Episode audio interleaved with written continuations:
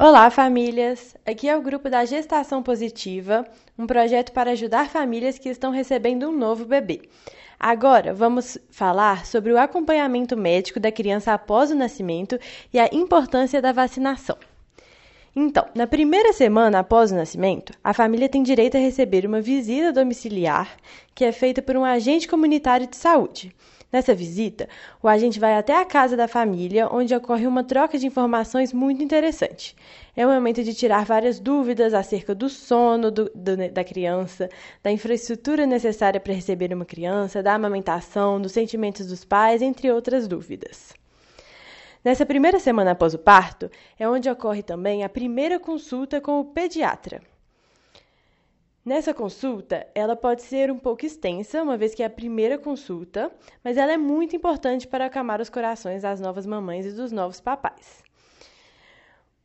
Nela, o médico vai dar inúmeras orientações sobre o aleitamento, sobre prevenção de acidentes, sobre o banho, cuidado com o umbigo, troca de fraldas, entre outras coisas.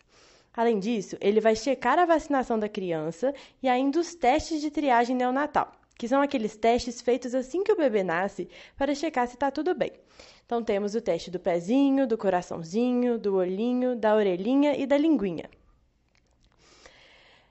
Uma dica para essa consulta é anotar todas as dúvidas e dificuldades para solucionar com o médico. Além disso, é importante levar nessa consulta e em todas as outras a caderneta da saúde da criança que é um material gratuito que traz inúmeras orientações para as famílias e ainda serve para o acompanhamento do crescimento e do desenvolvimento da criança. Depois dessa consulta na primeira semana após o nascimento, a segunda consulta é recomendada ser feita no primeiro mês. Depois, uma consulta no segundo mês, no quarto mês, no sexto mês, no nono mês e, por último, no primeiro ano de vida. Ou seja, no primeiro ano de vida da criança, o recomendado são sete consultas: primeira semana, primeiro mês, segundo mês, quarto mês, sexto mês, nono mês e aos 12 meses. No segundo ano de vida, já são recomendadas duas consultas ao ano, e a partir do terceiro ano de vida, é recomendado uma consulta por ano. É claro que essa frequência ela tem que ser determinada pelo profissional de saúde. Essa é uma recomendação geral. O profissional de saúde é quem vai determinar a frequência exata para a sua criança. Agora, a vacinação. A vacinação é essencial para manter a criança saudável. Isso porque é muito mais fácil e barato prevenir do que tratar uma possível doença.